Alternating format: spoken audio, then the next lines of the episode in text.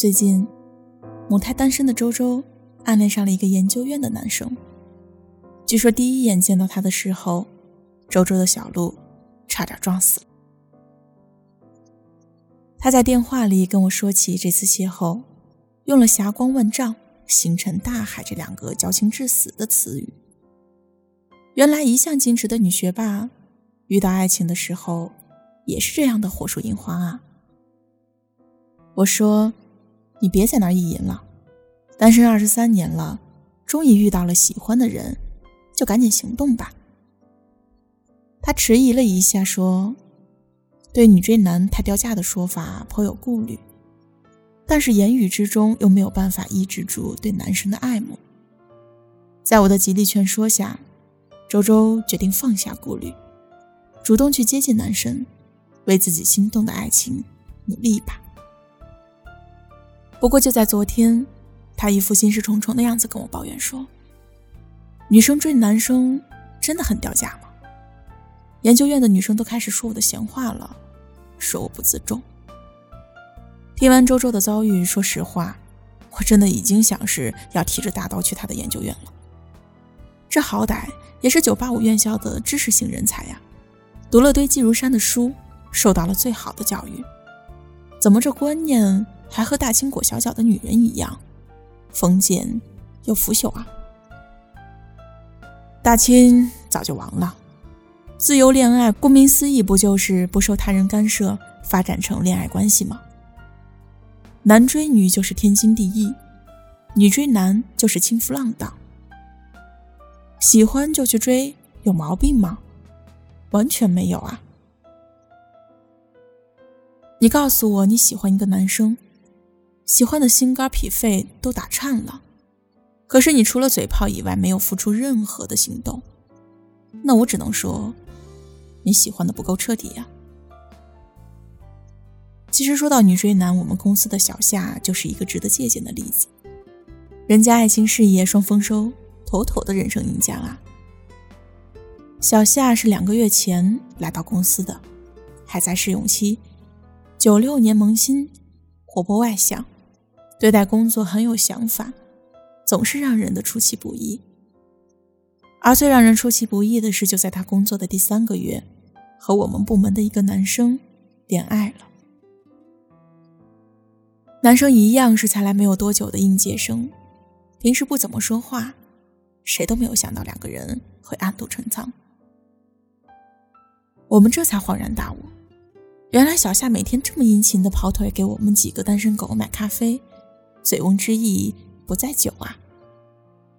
瞧瞧人家这速度，一边把工作给完成了，一边把喜欢的男生收入囊中，这根本就是女中豪杰嘛！团建的时候，有人问他：“哎，你们俩是谁追的谁啊？”没有等男孩子回答，小夏就说：“是我追的他啊，他那么闷，怎么会追女生啊？”几个一般大的女员工面面相觑，没了开始的哄闹。似乎对这种女追男的做法并不怎么赞同。一个女生嘀咕了一句：“那你可真厉害啊，我就抹不开这脸。”这言语中透露着浓重的讽刺气息。而小夏也倒也不在意，勾起男朋友的胳膊，正色说道：“我好不容易喜欢上一个人，几率那么的小，我要是不自己把握一下，我肯定肠子都悔青了。”对于小夏的这一份言论，我真的是打从心底里佩服。他的年纪虽然不大，但是对爱情，他比我们所有人都多了一份勇气。所以，女追男真的很掉价吗？当见证了周周和小夏的经历之后，在这个问题上就有了更为深刻的思考。掉价与否不是外人决定的。就女追男本身来说，其实就是一种必然的趋势。在如今男女平等的关系中，女性越来越自信独立，她们拥有了自主追求幸福的权利和资本。往大了一点说，女追男是女性思想崛起的一种良性的表现。说实话，男女平等的口号虽然已经喊了很多年，但从中国的婚恋关系中可以明显的看得出来。男追女的婚恋状态还是在占着主流的地位。女性在被追求的过程中，大多都会经历纠结的一种状态，没有很喜欢，也不会很讨厌，被动的去接受对方的示好，不能拒绝，却也没有那么的喜欢。最后，随着事件的推进，以一种得过且过的方式维系着婚恋状态。这其实跟古代的婚姻关系并没有什么差别啊。女性没有绝对的婚嫁自由，男方下聘，然后就是父母之命了。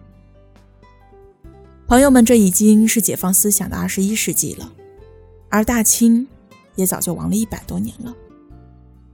女追男是顺应社会趋势，既是必须，也是必然。女性不再处于劣势和服从的地位。人格都独立化了，这个喜欢的男生就怎么了呢？你不能拿自己迂腐的思想来束缚别人，这只能证明你的胆怯和懦弱。而如果一个女生因为追求喜欢的男生而被对方看不起，真正掉价的其实是男生根深蒂固的男权思维，他根本就不值得你追，那你还是要三思而后行啊。不过话说回来了，女生在追男生的时候，还是有一点要注意的，那就是千万不要学影视剧上的恶毒女二，为了留住喜欢的人，无底线、无原则、无自我。灌酒、开房、生米要煮成熟饭，这才叫真正的掉价。生活不是玛丽苏。也不是编剧笔下死缠烂打就能融化冰冷校草的校园故事。追男神也要拿捏好分寸。我们都知道一个词的，它叫做度。姑娘们，春宵苦短，遇到爱情，可是记得要抓紧哦。